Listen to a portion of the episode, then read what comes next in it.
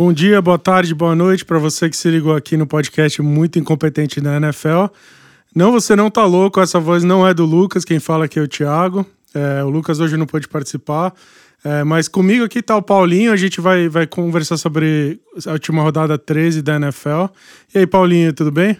Opa, tudo bom. Vamos ver se nós dois aqui conseguimos juntos fazer a do Lucas, né? Representar o rapaz. Paulo, a gente teve muito jogo. A gente teve dificuldade de até escolher que jogo a gente ia falar nessa rodada, de tanto jogo bom que teve, né?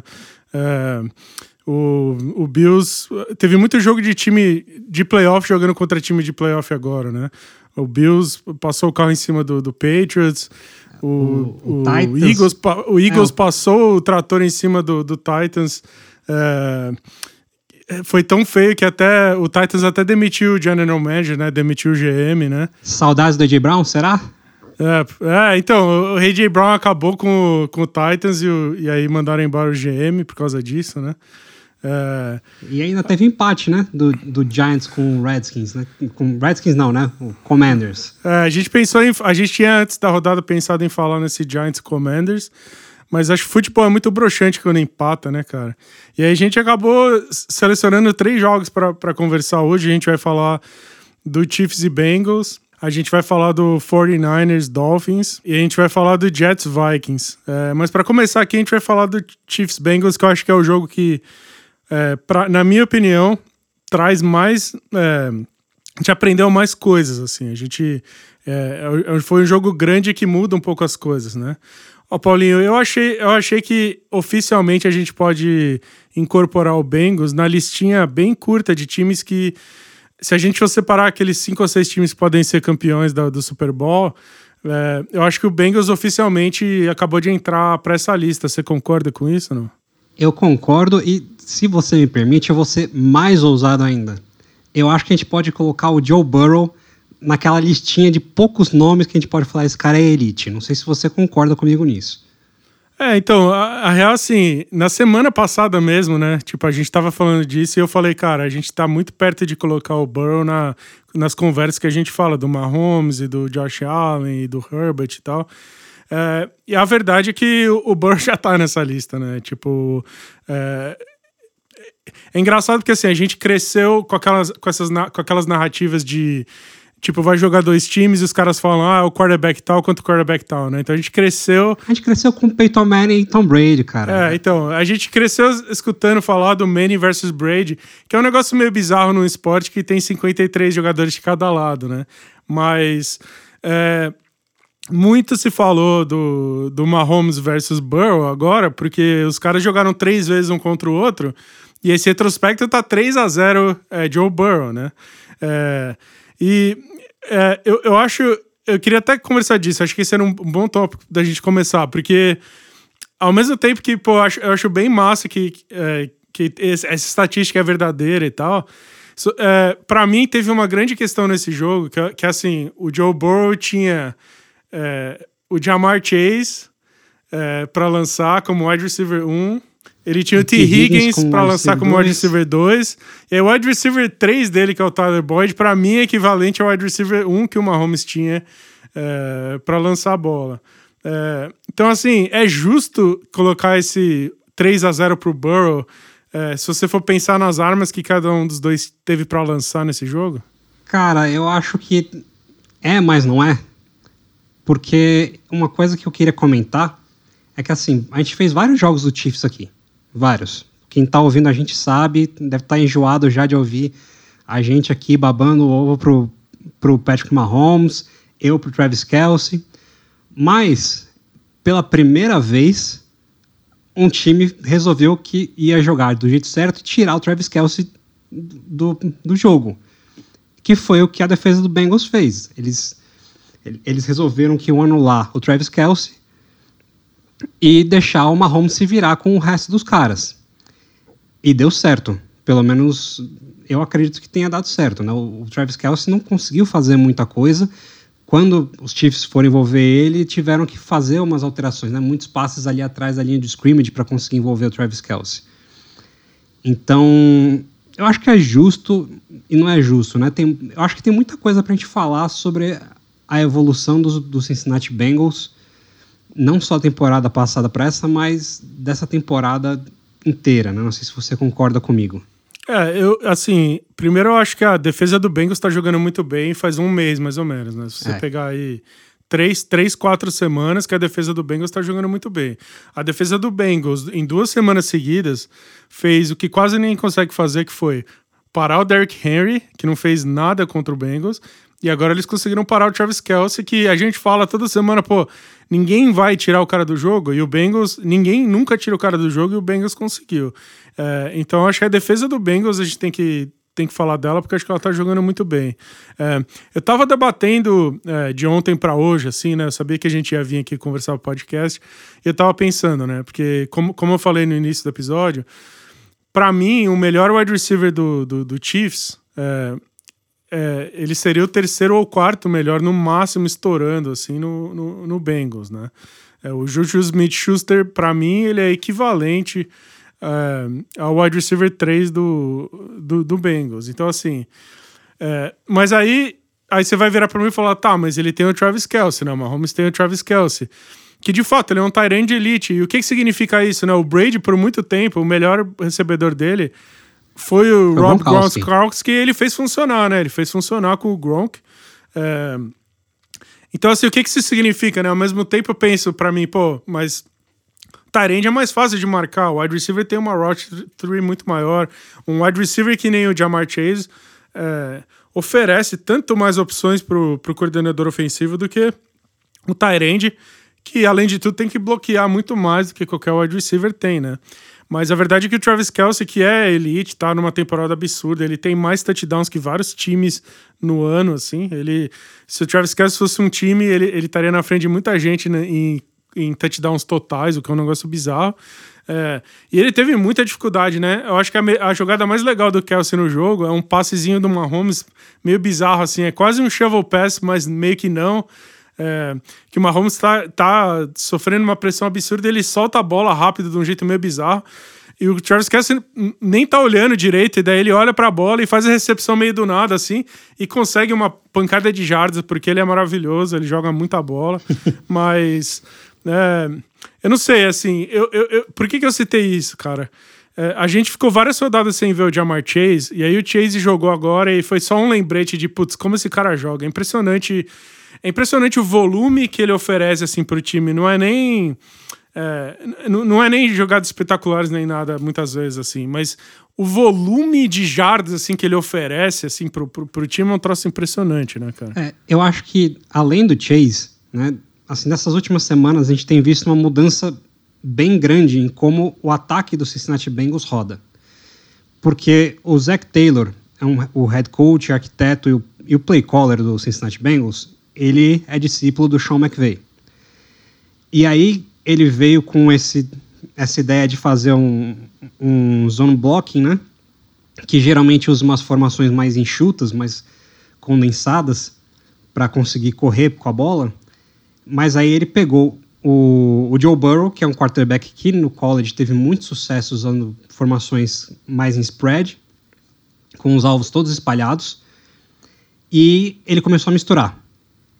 E aí o Cincinnati Bengals começou a enfrentar muito cover 2 e não estava mais conseguindo as, as, jogadas explosivas e ao mesmo tempo eles não estavam conseguindo correr com a bola. Porque quando eles iam correr com a bola, eles saíam da shotgun, o Joe Burrow ficava under center e eles ficavam previsíveis, né?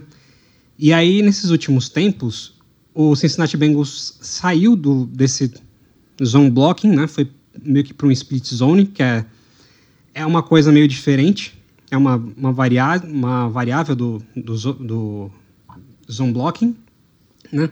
mas o principal foi que eles começaram a incorporar muito, é, muito RPO, colocaram play action, tudo saindo da shotgun. Então agora o Bengals só usa uma formação, mas eles estão conseguindo correr com a bola, né? E só para vocês terem uma ideia, nas semanas 1 a 4, eles jogando em, em zone, eles jogaram 54% das corridas em zone e o Joe Mixon teve 2,7 jardas por carregada. Na semana 5 a 9, a coisa começou a mudar e eles foram para 26% em zone e o John Mixon passou a ter 5.2 jardas por carregada. E aí, quando esse ataque consegue correr com a bola, cara, o Jamar Chase e o T. Higgins ficam muito mais perigosos. Porque você não sabe se o Joe vai passar a bola para eles ou não. Você não sabe se ele vai correr, se ele vai passar a bola para o John Mixon ali no, no RPO. Então, para mim, o que está fazendo o Jamar Chase voltar também, porque ele teve uns jogos bem ruins antes da lesão, é essa mudança no, no play calling, no, no estilo de jogo que o Cincinnati Bengals tem feito. E, verdade seja dita, a gente criticou bastante o Zach Taylor aqui no começo da temporada. É, mas o, Zach Taylor, eu acho que ele é um cara meio basicão, né? Assim, eu acho que as nossas críticas para ele, até nesse jogo, elas sustentam. O cara acabou de ganhar um jogo enorme, enorme, né? Mas ele é muito simplão, né? Então, por exemplo, é, eu acho que nesse, nesse jogo dessa semana, contra o Chiefs, toda vez que o Chiefs metia dois safety deep, ele corria com a bola. Era um troço meio previsível. E ao mesmo tempo, ele co conseguiu correr com a bola efetivamente, né? O, o, o John Mixon não jogou esse jogo, né? Jogou, jogou o reserva, que é o Pirine, né? Samaj Pirine. E o Pirine foi bastante efetivo, né? Ele passou das 100 jardas da, corridas. É, então, assim, toda vez que o Chiefs ficava com medo do, do Jamar Chase e colocava dois safety deep para dobrar nos caras lá atrás, no Higgins e no, e no Chase, o Bengals falava, ok, vamos correr com a bola. Então, ou o Pirine corria com a bola, ou até o próprio Joe Burrow correu muito com a bola. Assim, ele teve várias, vários momentos em que ele, que ele resolveu as coisas com as pernas é, com, com, o Chiefs com medo do, do, dos wide receivers. E aí o Chiefs tentava compensar isso vinha jogar mais perto do box. E aí o, o Burrow matava eles com, com, com os wide receivers, né? Então, a gente falou muito na semana passada sobre o T. Higgins e tal, e manter esses dois wide receivers elite. O T. Higgins, se você olhar o box score dele, é, parece que os números dele são pequenos, mas ele fez um baita jogo. A atenção que ele roubou, que ele chamou lá da, da, da defesa do Chiefs e certos catches que ele fez lá, teve, teve um touchdown dele que não valeu porque ele pisou fora da linha. Foi um catch absurdo de lindo, assim. Então, assim, quando você tem tudo isso de arma, e eu acho que quando o John Mixon voltar, eu acho que esse ataque é muito difícil de marcar para qualquer defesa, porque é, é, o lance de se ficar, se ficar o bicho é, come e se correr o bicho pega, né? Mas eu, eu acho que assim, você. Acho que fazer essa crítica de ah, quando eles estão em, em, two, em two man deep eles correm com a bola, eu acho que é uma crítica que não. Assim, é o óbvio, né? Porque se você pegar os números do, do Joe Burrow, o Joe Burrow é o melhor quarterback da liga inteira. Isso não sou eu falando, são os números. Passando contra single high safety. Então, o que, que eles fazem? Eles correm com a bola quando tem, tem dois safeties lá atrás, porque eles querem trazer um dos safeties para a linha de scrimmage. Porque aí, quando ele, isso acontecer, o Joe Burrow vai comer os caras lançando a bola pro, pro Jamar Chase e pro T. Higgins. Então, por mais básico que isso pode parecer, possa parecer, eu acho que na verdade é o que eles têm que fazer. Eles têm que abrir espaço para os caras, né?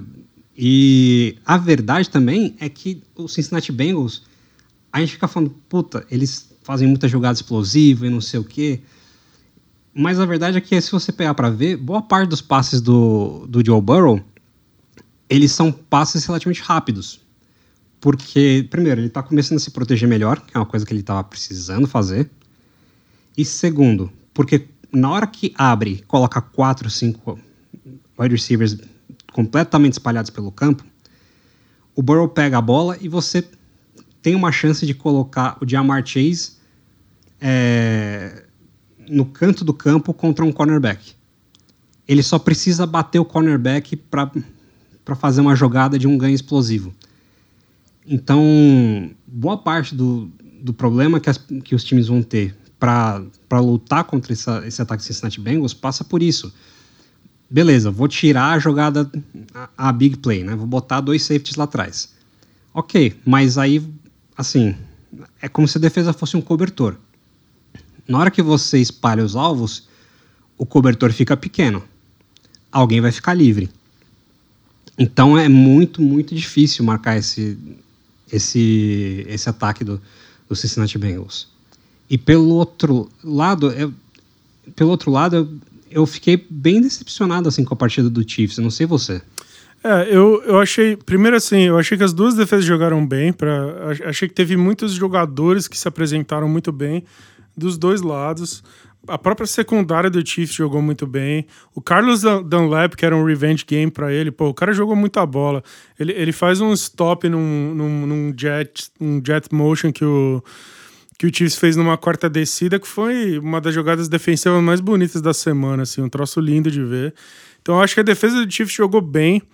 É, o que é o que é o torcedor do Chiefs está escutando isso e, reclamando de mim, né? O que, que adianta a defesa jogar bem no jogo que você perdeu?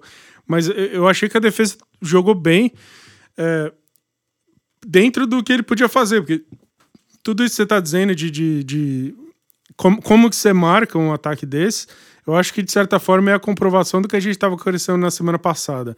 É, se tinha alguma dúvida que o Bengals tem que pagar o T. Higgins, eu acho que tinha que pagar mesmo. Tinha que pagar o Higgins e o Burrow e o Chase e botar todo mundo para jogar, porque fica muito difícil de marcar. É, com, com o John Mixon de volta, se foi difícil com, com o Pirine, imagina com o John Mixon. É, o Chiefs, para mim, cara, é engraçado isso, porque assim, desde o começo da temporada eu ficava falando, pô, mas o Chiefs eu não sei, mas o Chiefs, essa, esse novo ataque do Chiefs com, de passe curto não me agrada, tem que soltar uma Mahomes para jogar e tal.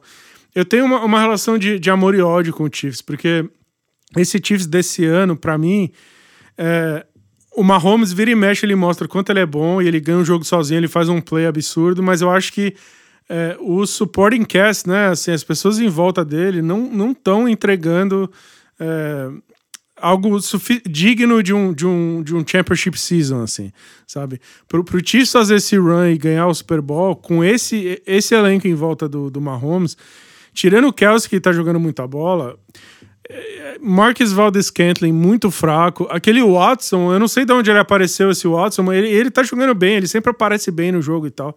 Mas assim, para mim, o que ficou claro foi um degrau de talento tão grande entre as armas do, do, do, Bengals e do Chiefs que eu fico um pouco assustado com esse Chiefs. Não foi só esse jogo, não. Eu me pego pensando isso toda hora no Chiefs. Eu, tem, tem certos drives do Chiefs que eu olho e falo, cara, ninguém vai fazer um play pro Mahomes. O cara. o cara. Eu até falei uma vez aqui no podcast, ele vai ter que fazer. Eu quase fiz o, o Gisele pro, pro Mahomes. Não dá pra ele lançar e receber a bola é, para ele mesmo, né? Porque eu, eu, me pego fazendo isso muitas vezes. Eu acho que nesse jogo aconteceu isso também. Eu fiquei decepcionado com o Chiefs, mas não foi.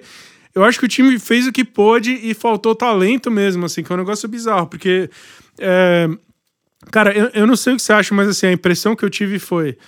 Se você for olhar, mesmo nesse jogo, assim, em certas jogadas, você me perguntar quem é o melhor quarterback entre o Mahomes e o Burrow, eu ainda acho que é muito claramente o Mahomes a resposta. Eu acho que o Burrow ele, ele ainda ele não é tão bom quanto o Mahomes. O Mahomes é claramente mais jogador do que o Burrow. Mas eu acho que as armas que ele tem para jogar simplesmente não são suficientes para fazer esse run. Então, eu tenho muito medo desse Chiefs no playoffs. É, por, mas porque assim, eu acho que eles vão ter que ganhar, apesar de um, de, de, um receiving core fraco, e através do Mahomes sendo um completo alienígena. Que é diferente, é diferente desse, tipo, desse time do, do Bengals que se ganhar o Super Bowl esse ano não vai achar nada estranho e vai ganhar porque tem, tem muita gente jogando bola, o Burrow sendo apenas o líder né, do, do time. É, eu concordo com você, assim, gênero, número e grau, cara. Porque, inclusive, assim, eu, eu vou aqui falar, olha, acho que foi semana passada ou na outra, eu até elogiei a linha ofensiva do Chiefs. Falei que estava jogando muito bem no pass protection e tudo mais. Aí chega nessa semana e os dois tackles do, do Kansas City Chiefs levam baile, né? Assim, no último drive do Chiefs, os Bengals chamaram chamaram jogadas em que eles fizeram um rush com três caras contra a linha ofensiva, contra a linha ofensiva inteira de cinco e ainda conseguiram chegar no Mahomes. Cara, isso é vergonhoso. É vergonhoso. E assim, beleza, eu podia chegar aqui e falar, não, se o Mahomes não leva aquele sec, o drive fica vivo e aí o Chiefs, o Chiefs empata o jogo e tal. Cara, eu podia falar isso, mas não é verdade. Porque, não, assim, é uma jogada só, mas se você pegar para ver, assim, teve o Marcus Valdes-Scantling dropando um touchdown que, assim, foi absurdo. Ele tava sozinho e ele dropou a bola sem, assim, sem nenhuma explicação. E por algum motivo eles não conseguem envolver tanto assim o Juju Smith-Schuster. Eu achava que o Juju ia ser uma parte assim muito importante desse ataque do, do Chiefs. E não é. Não sei como eles não estão conseguindo envolver o, o Juju tanto assim. É, não sei se foi um erro no draft, enfim, porque a, a gente nunca vai saber enquanto o cara não, não tiver uma chance, né? O Sky Moore. É, tava bem ansioso para ver ele jogando. É, para mim já está bem claro que eu não vou ver ele jogando, a não ser que os Chiefs tenham várias lesões, como tiveram algumas semanas atrás. Mas não vão dar muito espaço para ele, nem para o Kadarius pra, porque eles fizeram uma troca durante essa temporada.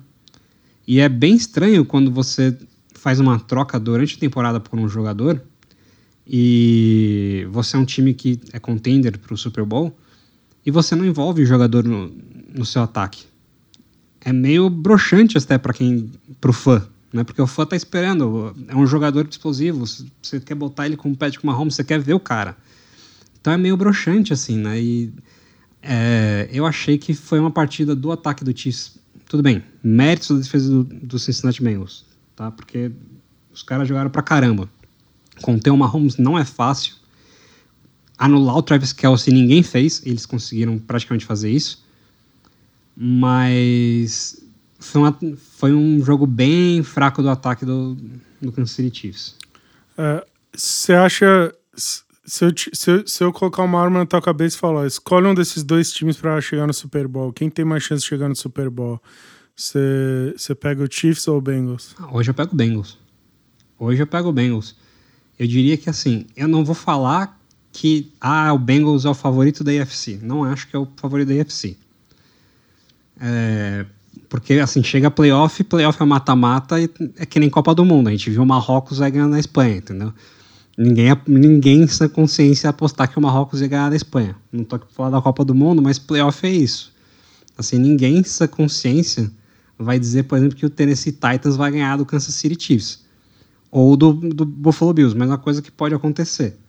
Então, sim, assim, hoje eu estou pegando Bengals, pode ser que o Bengals ganhe do Kansas City Chiefs, mas sei lá, é, é bem estranho. Eu apostaria no Bengals hoje, mas eu não, não sei se eu confio neles para os playoffs, apesar deles já terem chegado no Super Bowl no ano passado. E você, é, como é que. Eu, eu, acho, eu acho que eu confio, cara. Eu acho que eu confio nesse Bengals. Eu, eu, eu vou te dizer o seguinte: é, eu acho que se tiver um Bengals Chiefs e se isso acontecer, vai ser é, na casa do Chiefs, tá? É, vai ser em Kansas City, no Arrowhead Stadium, que é um dos estádios mais hostis que existem para jogar. É, e ainda assim, eu acho que, que se isso acontecer, o Bengals ganha esse jogo, ganha de novo. É, é, é difícil que a gente acabou de isso acontecer, mas eu não, eu não vejo muitos cenários assim nesse ano que o Chiefs vai achar um brilho assim ofensivo que vai compensar o que a gente não viu nessa semana deles. É, porque tudo que você falou do Kader Stone e, e, e, tal, e dos Sky Moore, que são talentos muito grandes, mas assim, demora. Você se enquadrar, se aprender o playbook e tudo mais, é uma coisa que demora.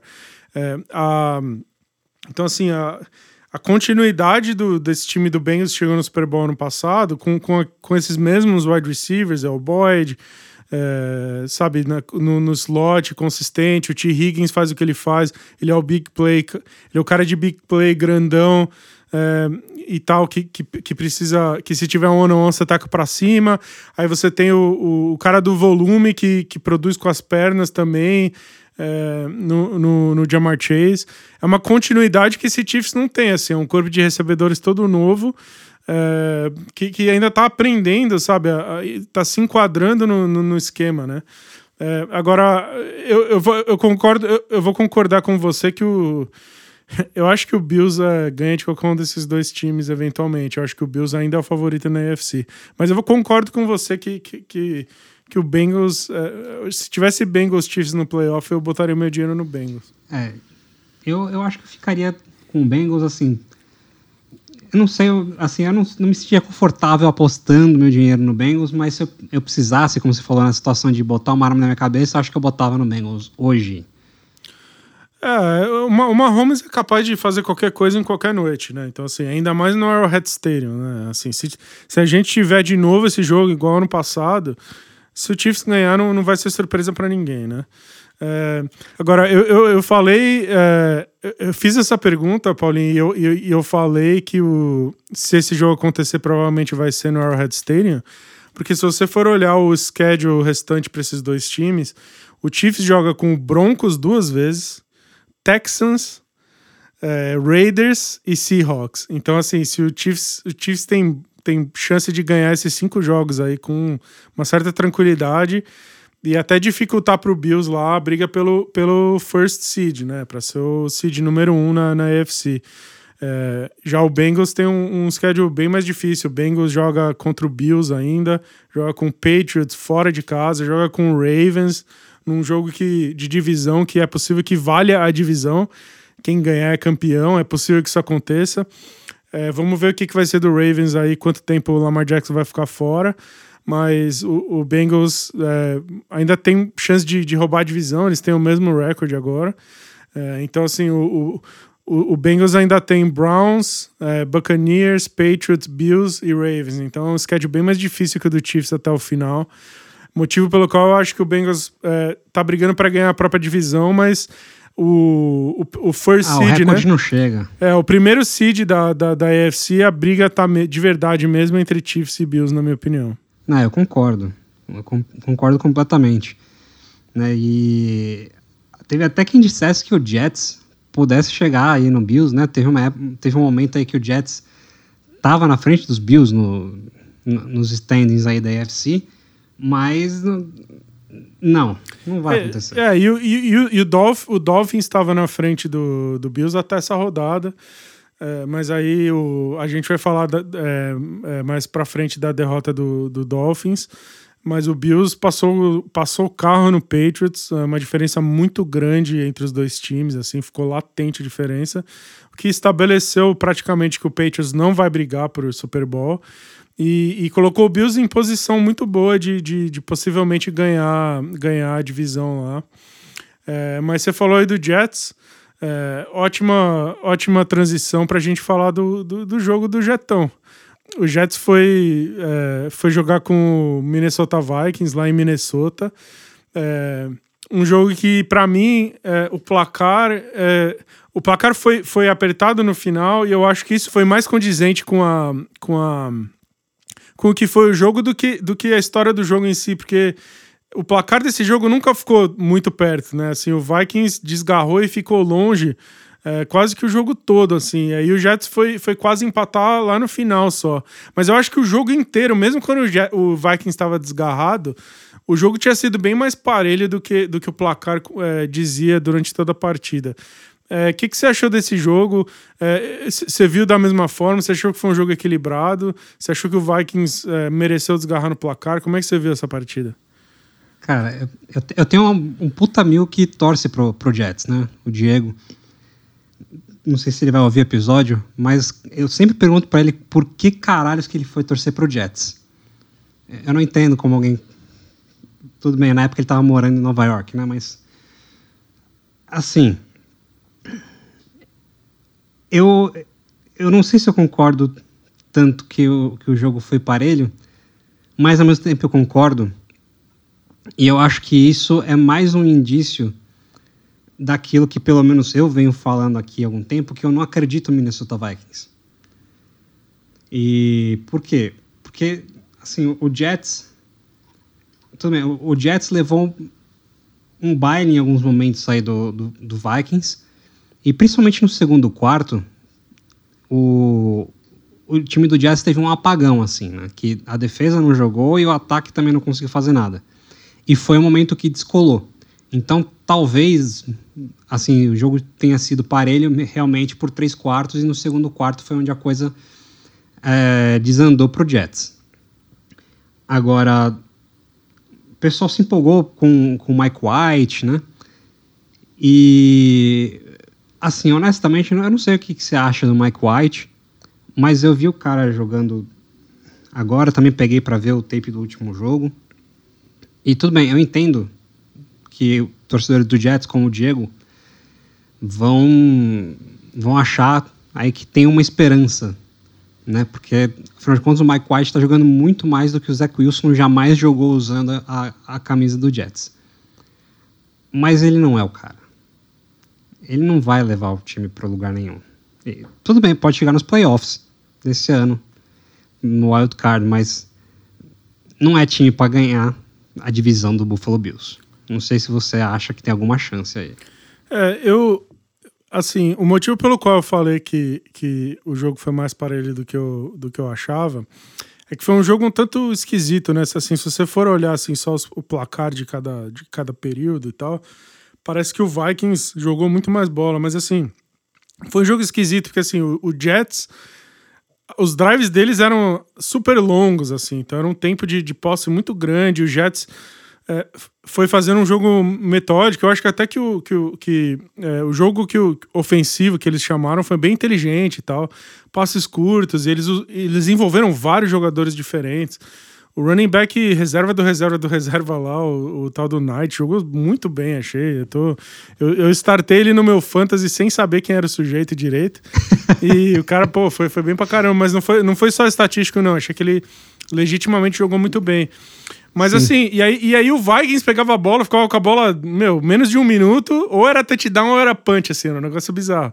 O, o Vikings foi muito agressivo, assim, o Vikings pegava a bola, o Kirk Cousins é, era, era só tentando passe de 30 jardas. Parece que ele não fez um passe curto no jogo inteiro. Era um lance, tipo, tentando bomba para todo mundo. Então, assim, ou terminava em punch ou terminava em touchdown os drives, né? E aí, eu acho que a grande diferença do jogo foi que o Jets moveu, moveu, ia movendo as correntes, né? Moveu a bola foi, muito foi bem. Mas teve muita dificuldade, é, mas teve muita dificuldade no último terço. Então, o Jets quando chegava na red zone, teve muita dificuldade de converter. Então, assim, o, o Vikings estava fazendo touchdown, o Jets fazia é, dois field goals. Aí o, Jet, o Vikings fazia um touchdown, o Jets fazia um field goal touchdown versus field goal não, não, não, não funciona, entendeu? Se o seu adversário tá fazendo touchdown, você, touchdown você ficar chutando também. field goal não adianta muita coisa. E o Jets foi essa, né? Chutando um field goal atrás do outro não, e, e foi vendo o Vikings desgarrar. Mas eu acho que o Jets moveu as correntes relativamente bem, assim. Eu acho que se eles tivessem consertado esse problema deles no último terço, na, na, na red zone, a, a, a, história desse jogo teria sido diferente. Até porque no finalzinho tava dando toda a impressão do mundo que o Jets ia acabar ganhando esse jogo, né? Então, mas o, o gozado aqui justamente foi a Red Zone Offense que me fez vir aqui falar que o Mike White não é o cara. Por quê? Porque quando o, o espaço do campo fica, fica mais apertado, né, o cara precisa ter mais antecipação, ele precisa ser mais preciso nos passes, ele precisa ter mais é, consciência, né, o que a gente chama de pocket awareness, ele precisa ter mais ciência do que está acontecendo ali no pocket, né? E ele não pode perder o que a gente chama de layup, né? Que é tipo, o cara tá livre, você sabe que o cara vai estar tá livre, o matchup é favorável e, e o cara perde. Muitas vezes o Mike White, ele espera, tem, tem umas rotas curl, que é, que é aquela rota que é um gancho, né? Que o cara avança e depois ele volta para ficar de frente pro, pro quarterback várias rotas dessa aí, assim, o quarterback quando está lançando para essa rota, tem que lançar antes do cara fazer o corte para virar para trás. Várias vezes ele espera o cara fazer o corte para lançar a bola. Então, assim, muitos, também muitos passes atrás do, dos wide receivers, né? E isso prejudicou muito, cara, o, o, o time do, do Jets. E claro, é assim, milênios luz assim na frente do, do, do Zach Wilson, porque o Zach Wilson não conseguia nem chegar na red zone. Então, com certeza, é uma melhora. É, eu, eu, eu, acho, eu acho que o Mike White não é o cara. É, e não é nem por causa da red zone. Eu acho que não é porque não é mesmo. Eu acho que. Eu, eu acho que eu acho que o Mike. Eu acho que o Mike White. Eu acho que o Mike White é um reflexo de quanto ruim foi o Zach Wilson, assim. É, de quanto. Então, você colocar um cara funcional profissional que simplesmente coloca a bola com accuracy profissional no, no wide receiver, empolga todo mundo, né? Deixa todo mundo empolgado. Mas a verdade é que o Mike White não me, most... ele não me mostrou absolutamente nada desse jogo que me faz crer que ele, que ele seja um starter na NFL. Ele, ele é minimamente competente, que me leva a crer que ele é um backup na liga, mas ele não é o cara do futuro pro Jets. O Jets Mas, assim, eu ficaria muito empolgado se eu fosse torcedor do Jets, porque um quarterback de verdade ali nesse time, e, e esse time vai dar o que falar, porque o Mike White só deu certo, porque o grupo de recebedores do Jets é muito bom. É, o Elijah Moore, que não estava sendo usado, ele até pediu para ser trocado, tava dando chilique lá porque não queria jogar com, com, com o Zach Wilson. Voltaram a envolver ele no jogo. É um jogador que eu gosto muito, um jogador muito divertido.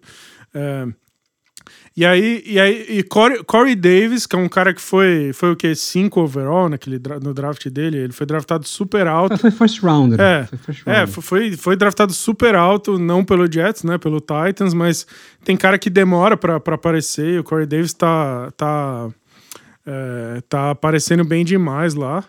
É, e, e, o Wilson, né? O, o, o, wide receiver do, do. O Garrett Wilson, wide receiver que veio de Ohio State. É, ele era um prospect que eu tinha muito medo dele, porque eu via tudo que todo mundo via nele em Ohio State, mas eu tinha medo que isso não ia traduzir na NFL do jeito que as pessoas esperavam. Porque é, o, o, o, o Garrett Wilson ele tem um lance meio Stephon Diggs no jogo dele, de ele é meio debochado assim no route running.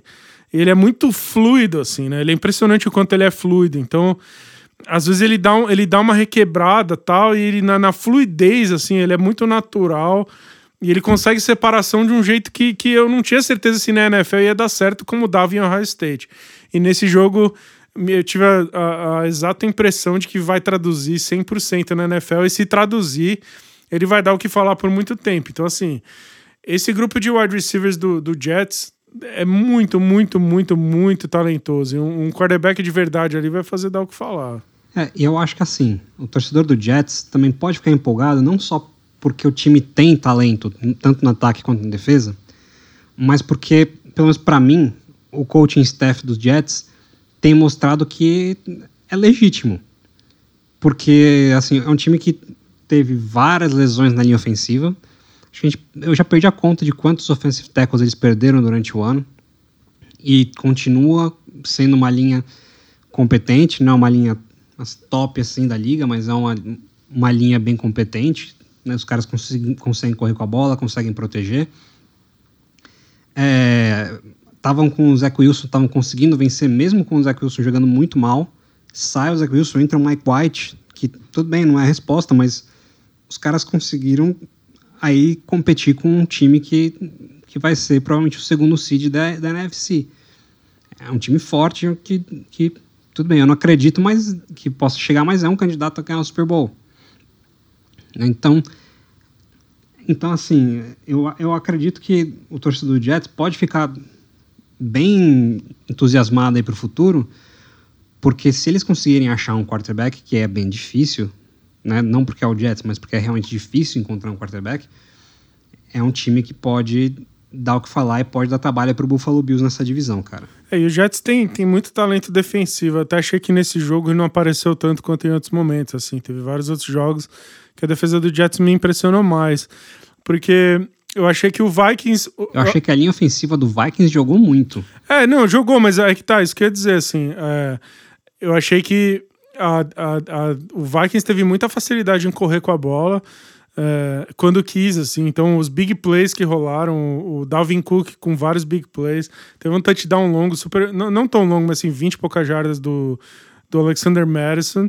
É, então, o, o Vikings teve uma certa facilidade em correr com a bola que, que eu não esperava. Eu não, é, eu não imaginava que ia ter tanto push porque o miolo de zaga ali do, do Jets é pesado, né? Com Kenyon Williams e tal.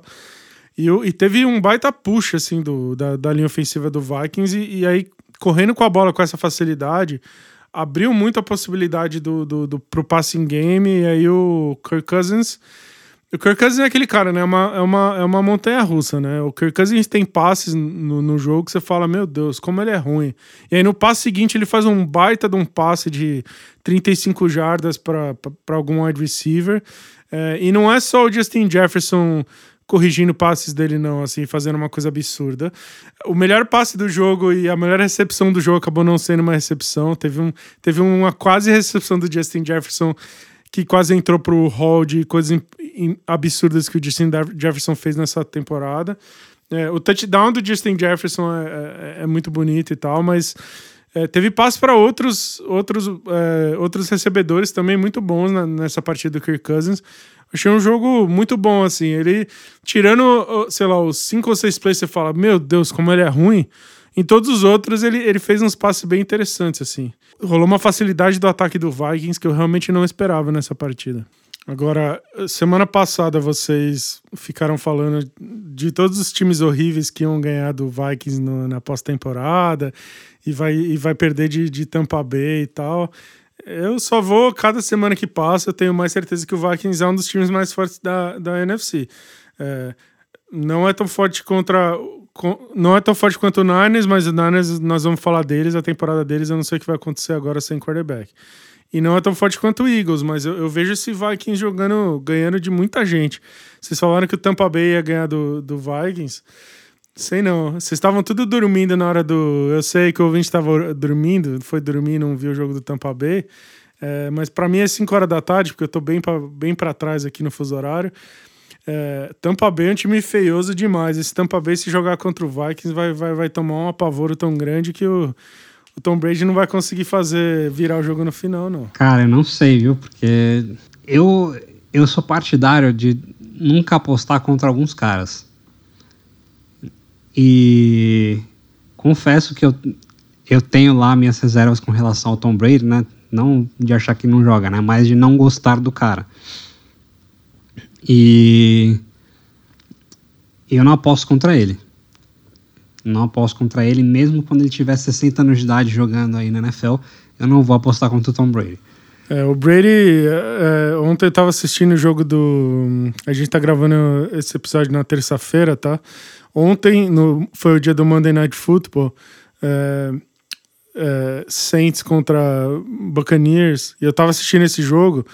E na hora em que, que o, o Tampa Bay recebeu a bola perdendo, tava com três pontos ainda do Tampa Bay, precisava de dois touchdowns para virar o jogo, com quatro minutos e pouco de relógio. A minha mulher me chamou lá e eu tive que parar, cara. E aí, ainda bem que é 2022, você aperta. Você perdeu o jogo. Não, né? você aperta o botão de pause. e vai fazer o que você tem que fazer, e você volta. E se você não olhar no Twitter ou no WhatsApp ou no sei lá o quê, você não fica sabendo o que aconteceu. Então eu apertei o pause lá, fui lá resolver lá o problema lá com a patroa. É, voltei, acho que uns 45 minutos depois, assim. E tava paradinho lá, pausadinho minha televisão, é, com o frame do Andy Dalton, quando o Dalton tinha tido aquela terceira para 16, alguma coisa, e tinha, não tinha dado, ia ser, ia ser um punch e o Brady ia receber a bola, né? E aí, cara, eu juro pra você que eu voltei sem esperança nenhuma, assim. Eu falei, ah, tem três minutinhos aqui, eu vou matar esse jogo rapidinho e vou, vou fazer o que tiver que fazer. E eu, eu assisti 45 minutos mais tarde que o resto do mundo. É, e, de novo, né? O vovô Brady deu mais uma alegria para nós, assim, para quem gosta de futebol virando esse jogo. E o Tampa Bay praticamente garantiu vaga no playoff. É, o Minnesota Vikings basicamente ganhou a divisão também e tá garantido nos playoffs. E esse Jets, vai, vai pegar o wild card ou não? É, e antes de responder, Paulinho, eu vou te, te passar aqui quais são os jogos que, ele, que eles têm. O Jets joga com o Bills fora de casa, joga com o Lions em casa, Jaguars em casa, Seahawks fora e Dolphins fora. Eu acho que pega, mais porque eu acho que o Patriots não vai conseguir mais fazer muita coisa. Uh, essa, essa AFC, AFC West aí, ela tá muito embolada, porque, assim, foi uma grande decepção a divisão inteira, e agora tá mais difícil ainda porque a gente não sabe mais se, se os Chargers vão conseguir realmente. Porque eu, eu, que nem você, tava torcendo aqui pro Chargers. Mas essa é a briga. E, e eu não sei se eu confio é, no. Eu não sei mas se essa eu confio é a briga, Chargers né? mais, cara. Pra... Mas essa, essa é a briga, né? Porque assim o Dolphins ou o Bills, um dos dois, quem não ganhar a divisão vai pegar um wildcard fatalmente, né? E fatalmente, entre o Bengals e o Ravens, provavelmente um dos dois, quem não ganhar a divisão, fatalmente vai acabar com o wildcard também. Exato. É, então, assim, sobrou uma vaguinha pro Jets brigar contra o Chargers, provavelmente, né? Eu não vejo muito time. né? E contra o Patriots aí matematicamente, né? Mas... É, não, mas o Patriots tem um, um schedule muito difícil. Eu acho que ficou Jets e Chargers brigando por essa última vaga aí. o Jets tá jogando mais, bem mais bola que o Chargers, né? Por, por mais que o Chargers seja um time talentoso, o Jets é bastante mais bem treinado, né, cara? Cara, é anos luz mais bem treinado, anos luz mais talentoso. É que o Justin Herbert. É que, claro, a gente não vai falar que, ah, que é, não tem Chargers e Jets, né? Mas. Mas, assim, é, é, é muito difícil, mas se eu tivesse que colocar, eu acho que tá mais fácil pro Jets ganhar essa vaga do que o Chargers, porque esse time do Chargers. Uma coisa que, que o Brandon Staley, para mim, tem provado, que ele é muito bom, é entregar jogo. É, e eu acho que esse time do Chargers é capaz de entregar uns jogos aí nesse fim de temporada e perder essa vaga pro Jets. Eu não sei se você concorda comigo. É, é o, o, Jets tem dois jogos muito difíceis, que é fora contra o Bills e fora contra o Dolphins. Mas os outros três eu acho que são possíveis de ganhar. É, dos outros três, jogar em casa contra o Lions, se você quer ir pra playoff, você tem que ganhar. O Lions tá quente, tá jogando bem e tal, mas é um jogo que você tem que ganhar se você quer ir pra playoff. E Jaguars em casas é, é, é, é meio que baba, né? É, não existe baba na NFL, mas assim, tem que ganhar também. E esse jogo fora contra o Seahawks, eu acho que, que o Seahawks tá, tá virando abóbora, né? É, e aí eu acho que é possível de ganhar lá em, lá em Seattle. É, se o Jets ganhar esses três jogos, eu acho que, eu acho que entra. Agora, se, se não conseguir ganhar pelo menos três jogos nesses cinco, aí eu acho que vai, vai acabar ficando difícil. o Minnesota Vikings é, tem um schedule é, relativamente mais fácil, porque joga contra o Colts em casa, vai passar o trator. O Colts um jogo. O Colts tem um time horroroso, um dos piores times da NFL, possivelmente o pior time da NFL nesse momento. É, mentira, o pior time é o Houston Texas, mas o Colts é o segundo pior. Sei, eles vão ter, vai ter um jogo interessante aí no fim da temporada, né? A disputa, a, a Colts, disputa pro troféu de merda. Colts, É, Paulinho, a gente tá escalando você para comentar esse jogo aí. É, é Colts, Colts Texans. Mas o Vikings joga contra o Lions em Detroit, joga com o Colts em casa, Giants em casa, Packers fora é, e Bears fora. Então, é, esse Vikings eu acho que no mínimo uns três desses aí vai, vai, vai acabar ganhando.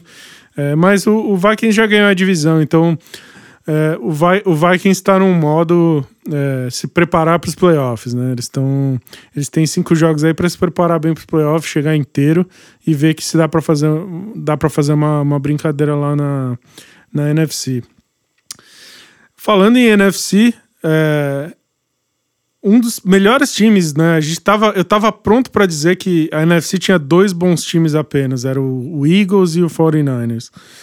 É, o 49ers é, recebeu o Dolphins, ganhou o jogo e perdeu o quarterback. O segundo quarterback que, é, que eles perdem para a temporada, né? O titular tinha machucado, aí voltaram para o Jimmy Garoppolo, que era o reserva. Garoppolo machucou, tá fora da temporada. Eles estão com o terceiro quarterback, que é um rookie de sétima rodada do draft. É, e aí, acabou a temporada do Niners. Tem alguma chance do Niners é, fazer o run mais improvável da história e ganhar o Super Bowl com um rookie de sétima rodada? Seria um, um run mais improvável do que o Nick Foles ganhar o Super Bowl contra o, o Tom Brady, né? Com certeza seria. Mas eu acho que não acabou a temporada do 49ers, não. Porque se tem um cara que, que eu acredito que é capaz de fazer um quarterback medíocre parecer uma estrela por um período curto de tempo, esse cara é o Shanahan. Kyle Shanahan, assim, eu acho que tem poucos caras na NFL que manjam quase tanto quanto ele. Talvez uns cinco caras aí na NFL que eu colocaria no mesmo patamar que ele de, de manjador do, de esquema, né? E, e gozado que eu tava lembrando aqui, que tudo bem, o Garoppolo quando chegou no, no, no 49ers, naquela troca que, que ele veio do New England Patriots, ele tinha lá uma certa grife, né? Porque muita gente já falava que ele era um cara, um, um quarterback muito bom de uma universidade pequena, é, tinha mostrado algumas coisas ali jogando pelo Patriots quando o Tom Brady não jogou. E então ele tinha uma certa grife, mas quando ele chegou, muita gente falava ah, que o, o, o, o ataque do, do 49ers é bem complicado, porque né, o, o playbook do, do Shanahan é complexo, demora muito para o quarterback aprender a jogar. E aí o Shanahan foi lá, sentou, simplificou a coisa e o Jimmy Garoppolo jogou pra caralho nos primeiros jogos dele pelo 49ers. Eu acho que talvez tenha sido assim o, a melhor melhor intervalo da carreira do, do Jimmy Garoppolo talvez tenha sido esse começo dele no 49ers. Então, eu acho que ele pode fazer uma coisa parecida com esse moleque. Eu vou ser honesto e falar, tipo, ah, vi que o cara tem muito talento. Não, não acho, mas. Assim, é um rookie. Ele não teve muito tempo de treino, porque o treino na NFL é bem limitado, então vai tudo para o quarterback titular. Então, acho que o Shanahan pode surpreender. Não estou falando que ah, o Purdy vai, ser, Purdy vai ser o quarterback do futuro aí do, dos 49ers. Não, não acho que é isso. Mas acho que não dá para tirar esse time, não. Se tem um time que eu não tiro por, por coaching, esse time é o, o San Francisco 49ers. Principalmente com tanto de talento que eles têm na defesa. É, eu, vou, eu vou ser sincero aqui com, com o Vinte. Enquanto o Paulinho estava falando, eu tive que pesquisar no Google qual é o nome do, do, do rapaz. Porque aprendi quem ele é ontem. Eu não, eu não conhecia esse, esse, esse rapaz aí. Eu também não conhecia é, ele, não, cara. O nome dele, é, o nome dele é Brock Purdy, tá? É, sétima, rookie, rookie de sétima rodada. É, o Shanahan, é, é, sabe aquele lance de, de be careful what you wish for? O Shanahan, ele tá tentando construir um time em que o quarterback é irrelevante, né? A própria troca pelo Christian McCaffrey foi meio que isso, assim. Tipo, e se o quarterback não importasse e eu, e eu jogasse de quarterback aqui da sideline é, chamando as jogadas, né?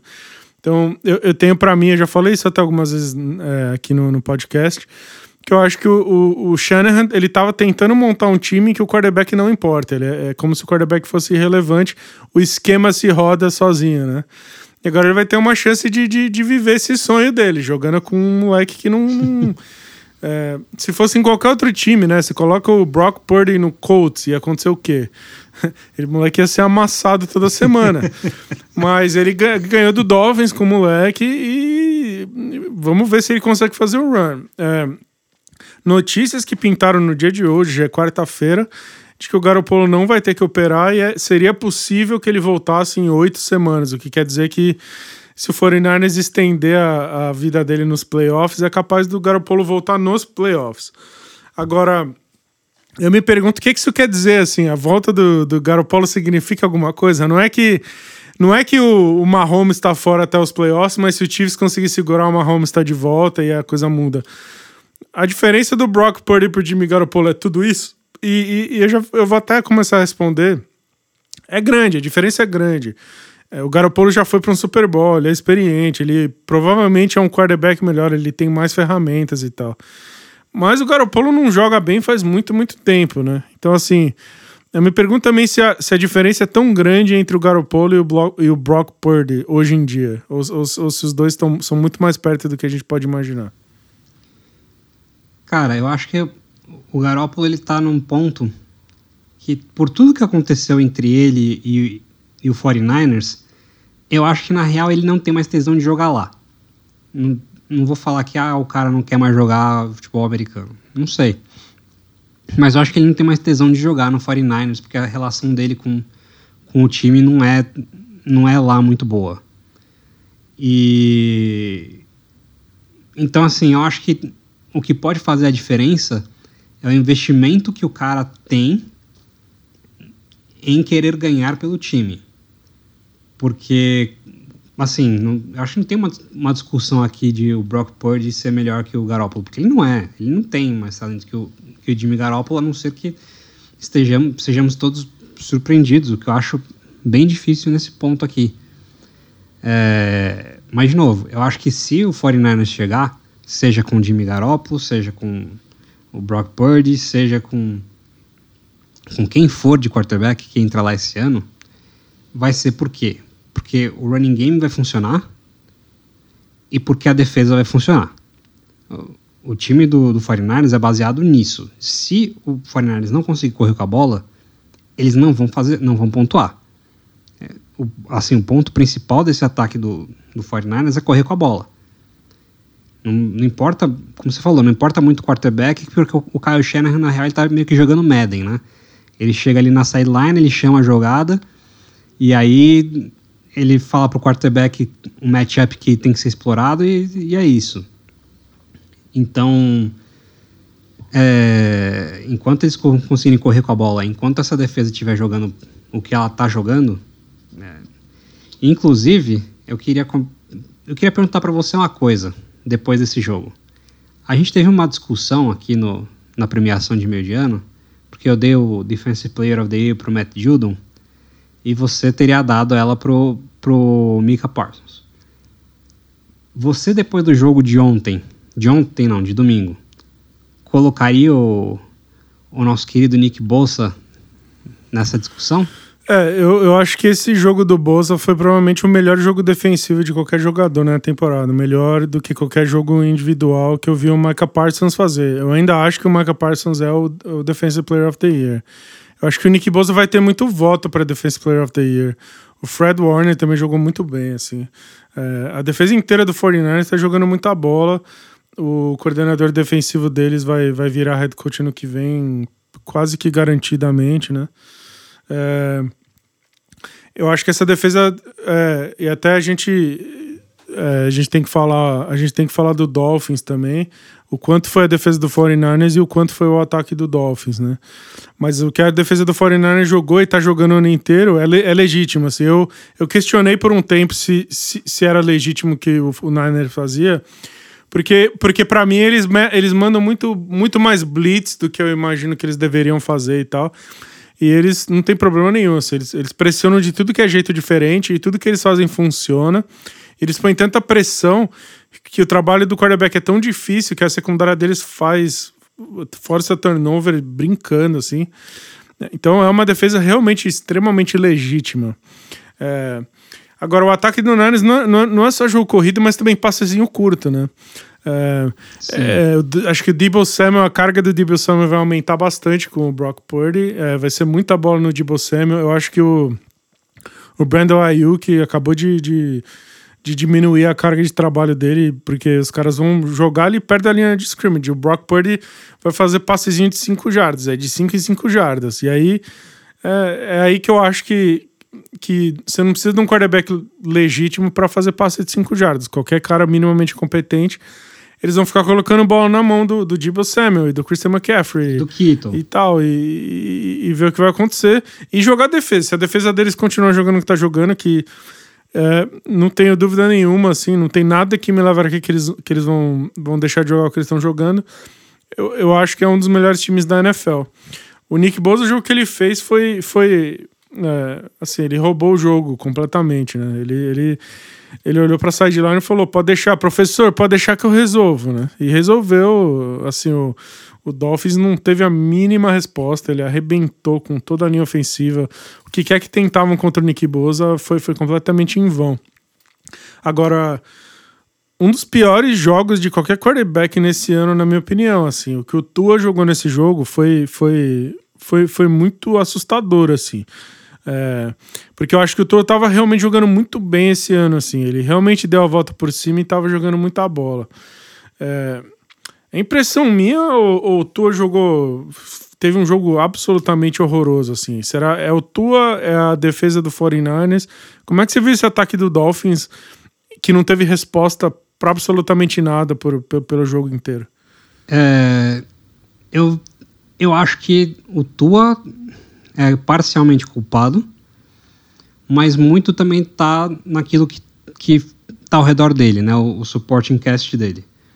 Porque, primeiro, é, finalmente chegou a conta que o, os Dolphins têm que pagar por não ter um running game. Jogo corrido. É. Chegou a conta, foi cobrada, porque os caras não, não correm com a bola. Então o Jeff Wilson é o culpado maior pela primeira interceptação do Tua, por exemplo, que é o running back. A culpa é muito mais do Jeff Wilson do que do próprio Tua, né? Sim. E então assim, primeiro, não tem running game. E o que acontece é que o ataque fica dependendo muito de jogadas explosivas. E aí, quando você pega um, o seu matchup é jogar contra a, a defesa do 49ers, que é uma defesa que defende o meio do campo muito bem, e a região que, que o ataque do Dolphins mais ataca é o meio do campo, fica muito difícil de você fazer qualquer coisa. E uma coisa que também me chamou muita atenção é que, assim, lá no começo da temporada, o Tua tinha falado que por conta da altura dele, se ele não vê o alvo, ele não, não consegue passar.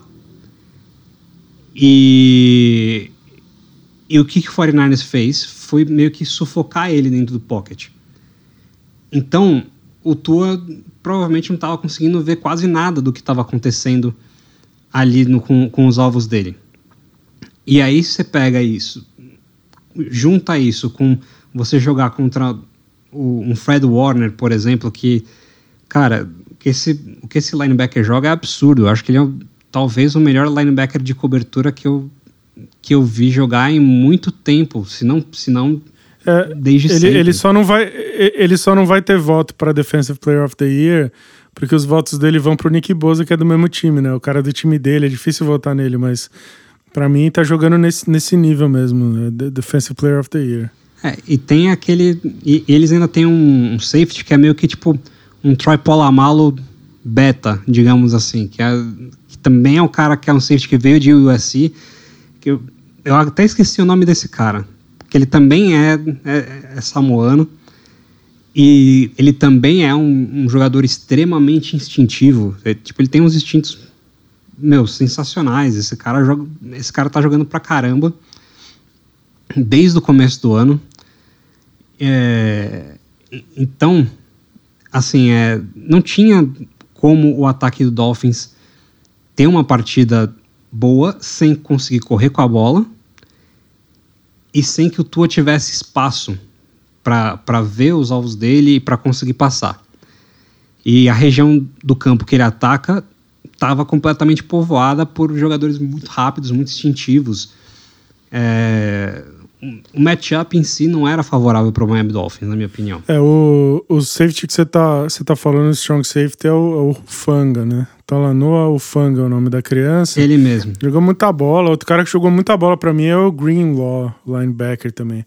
Eu acho que o Fred Warner deve ser muito fácil de jogar do lado, mas eu achei que o Greenlaw jogou muita bola. E aí os caras da, da defensive line do... Né, o Armstead, o Boza e tal. Um baita jogo defensivo do, do, do Niners. É, o Tu acho que sentiu muito também a falta do Jalen Waddle, porque o Waddle ele, ele meio que quebrou no primeiro tempo. E aí ele voltou pro jogo, mas quase não jogou também, né? Ele, ele tipo, é, foi, tipo, apareceu para responder a chamada, mas não jogou de verdade. segundo tempo ele praticamente não, não, não foi envolvido no jogo. E aí ficou tudo muito em cima do Tyreek Hill, que é muito bom. É, até o, eles acharam um jeito lá de, de, de deixar o Tarek Hill livre para fazer um big play dele lá. Mas de fato, ficou uma pressão muito grande em cima do, do Hill no jogo. É, o comentário da transmissão foi muito bom no certo momento, a transmissão americana. É, eu tava assistindo esse jogo ao vivo, que é o jogo que passou para mim é, na, na TV, porque eu moro na Costa Leste. Então eu tava assistindo ao vivo e, e num certo momento o comentarista ele, ele fez um comentário muito interessante que ele falou que o. Porque o, o head coach do Dolphins, o Mike McDaniel, ele é aprendiz do, do Kyle Shanahan, né? Então foi a primeira vez que ele foi lá enfrentar o mentor dele, né? Uhum. O cara que, de quem ele aprendeu o que ele sabe, né?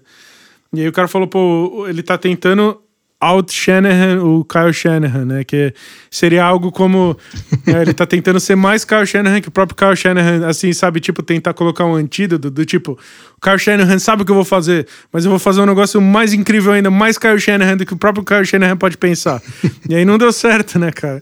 É, porque o Shanahan teve o número dele total, né? Assim, o Kyle Shanahan sabia tudo que o, o Mike McDaniel ia fazer em todos os momentos. É engraçado porque tem tanto vídeo no YouTube falando como o Mike McDaniel é um gênio e tal, e o que ele fez no Dolphins. E o, e o Kyle Shannon falou: Ah, é, pô, eu sei tudo que ele vai fazer. tipo, é impressionante. Ele, ele sabia tudo o que o Mike McDaniel ia fazer no jogo inteiro. O Shannon tava um passo na frente, né? É, então é complicado, né? O, o aluno enfrentar o professor, às vezes, às vezes não, não, não é fácil, né, cara? Olha, eu acho que, que nesse caso, com certeza não é fácil. O, o Shanahan, o Shanahan acho que é um dos melhores treinadores que tem hoje em dia. E o Mc, McDaniel tá no início muito bom, mas... O, é, o Shanahan, o, o Shanahan para mim, o Kyle Shanahan vai depender muito de quantos Super Bowls ele vai ganhar. Porque não ganhou nenhum e não adianta ele ganhar um Super Bowl, sei lá o quê. No fim das contas, ele levou um, um Atlanta Falcons, não, não como head coach, mas ele era o offensive coordinator daquele Falcons, que ganhou do Patriots e aí entregou no final. É, mas a verdade é que o Kyle Shanahan ele chegou no Super Bowl como head coach, ele chegou como offensive coordinator. Ele é provavelmente a melhor mente ofensiva que eu vi, provavelmente, na, na minha vida. Ele, sem dúvida, é um dos melhores head coaches, ou um dos melhores football coaches da história. Agora, o lugar dele no, no, no, no, o lugar dele, assim, historicamente, vai dependendo do que ele vai ganhar. Não adianta ele ser esse gênio e, e, e, não, e não concretizar com anéis, né? Ele tem, que, ele tem que aposentar com anéis. O pai dele. O pai dele foi um dos melhores head coaches que eu vi. Ele foi técnico de alguns dos melhores é, times que eu vi quando eu estava começando a assistir futebol americano. E o, o pai dele foi muito vencedor, né? Então, se o Kyle Shanahan não fizer a transição para ser vencedor, ele vai ser aquele cara que ficou no quase, né? Agora, se ele conseguir fazer a transição. Mas quem era o quarterback do Mike Shanahan? É, pois é. Ele, ele, ele teve, ele teve o, o, o Elway, né? No, no fim de carreira. É, que é uma coisa que o Kyle nunca teve, né? A gente fica esperando. Quem sabe o Aaron Rodgers não vai para São Francisco ano que vem, alguma coisa dessas assim. É, mas é, ele, ele fez o Matt Ryan quase, quase ganhar um Super Bowl, parecendo muito melhor que o Matt Ryan é de verdade. E, e assim. Ele fez o Matt Ryan ser MVP, né? É, pois é, levou o Matt Ryan para ser MVP, um cara que, que agora esse fim da carreira dele tem sido desastroso, né? Mas é isso, o Kyle Shanahan é, é, é uma das mentes de futebol mais interessantes que eu já vi. O cara nasceu, cresceu e viveu num campo de futebol. É um dos melhores coaches que eu já vi, mas ele tem que fazer essa transição, ele tem que ganhar o primeiro dele e dali para frente conquistar pelo menos ali um par de, de Super Bowls pra gente poder cravar ele como um dos melhores head coaches da história da liga, porque o cara manja demais, demais, demais da conta, né, cara? É, e uma coisa que eu tô empolgado para ver é o ano que vem se assim, se o Trey Lance for metade do que a gente espera que ele seja e o, o Shanahan vendo o que o Philadelphia Eagles está fazendo esse ano, vai ser bem interessante, porque o Shanahan é um dos caras que tem, tem assim, os designs de, de jogo corrido mais, mais ferrados da liga inteira. E na hora que ele puder fazer design de corrida para o quarterback dele, cara, isso, isso, é uma coisa que eu acho que a, a, liga. É uma coisa que eu quero ver, eu acho que é uma coisa que o fã de futebol americano precisa ver. Então, assim, hoje eu torço muito para que o Trey Lance dê certo, cara. Assim, seria muito importante para a história do jogo se, se o Trey Lance desse certo. É, eu, eu acreditava muito no Trey Lance no, no, no, processo de draft, mas bastante decepcionado com tudo que ele mostrou até agora. Até, até agora não, não, não mostrou muita coisa que me deixa animado, não. Se ele jogar no, no teto do que, do que parecia que ele podia ser, realmente ele. É, seria interessante. Agora, eu, eu, cada vez mais eu acho que o caminho do 49ers talvez seja achar um desses veteranos aí. É, como o, sabe, pegar o fim da carreira de um, de um cara elite e ver se faz acontecer. É, algo parecido com o que o Brady fez em, em Tampa. O John Elway, como a gente acabou de citar, fez no fim da carreira dele lá em Denver. O Peyton Manning foi ganhar o último Super Bowl dele em Denver. É, se, um, se, se o Green Bay encher o saco do Aaron Rodgers, chutar ele de lá e der o, a vaga pro, pro Jordan Love, eu, eu acho que o, o Aaron Rodgers em São Francisco era um Super Bowl quase que garantido, para ser bem sincero. Com a quantidade de arma, o São Francisco se armou tanto para conseguir ganhar com um quarterback ruim, que no dia que eles tiverem um quarterback bom, cara, vai ser uma, uma máquina impossível de parar. Ah, isso eu concordo. É uma coisa que a gente precisa ver. É uma coisa que eu acho que o esporte precisa ver. Então vamos ver se o 49ers consegue sobreviver a esse período sem o, o Jimmy Garoppolo. É, aparentemente eles não vão trazer ninguém para o lugar, porque o, as opções. O trade deadline já passou, eles não podem trocar por ninguém. É, o Baker Mayfield, que foi especulado, caiu no Rams, né? Então não vai para o 49ers. Então não tem muita opção realmente para o Niners trazer. Vamos ver se eles vão sobreviver a esse período sem, sem quarterback para ver se o Jimmy Garoppolo volta nos playoffs e eles conseguem competir. O Niners ainda vai jogar com o Buccaneers nessa semana em casa. Depois vai jogar contra o Seahawks, recebe o Commanders, depois sai para jogar contra o Raiders e fecha contra o Cardinals em casa. Eu acho que, mesmo sem quarterback, dá, dá para ganhar pelo menos uns dois, três jogos desses aí. É, e o Niners deve ganhar a divisão. O Dolphins tem, tem uma reta final bem, bem complicada. É, o recorde do Dolphins é muito bom, então muito provavelmente eles vão pegar o wild card, mas o Dolphins é, parece que tá virando abóbora num momento horrível, assim, porque o Dolphins fez o pior jogo dele possível no dia em que ele foi ultrapassado de novo pelo Bills, e agora o Dolphins vai jogar ainda com o Chargers, depois joga com o Bills, joga com o Packers, é, Patriots e fecha a temporada contra o Jets num jogo que vou te falar que pode ser jogo que vale vaga para o vencedor.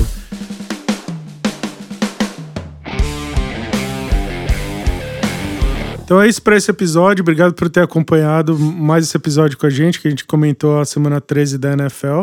Uma semana bem interessante, a gente aprendeu muita coisa sobre times que estão indo para playoff. É, agora, agora que a temporada está começando de verdade, né? Agora que esquenta, esquenta o negócio. Te agradeço você por ouvir, manda seu feedback, segue a gente nas redes sociais, no arroba NFL, segue a gente no Twitter, Instagram, retuita, deixa aquele like, ajuda a gente. Manda seu feedback também pra gente saber se você tá gostando dos episódios. E é isso aí, espero que você tenha se divertido. A gente volta semana que vem com os eventos que acontecerem na semana 14 da NFL. Falou, aquele abraço, tchau, tchau.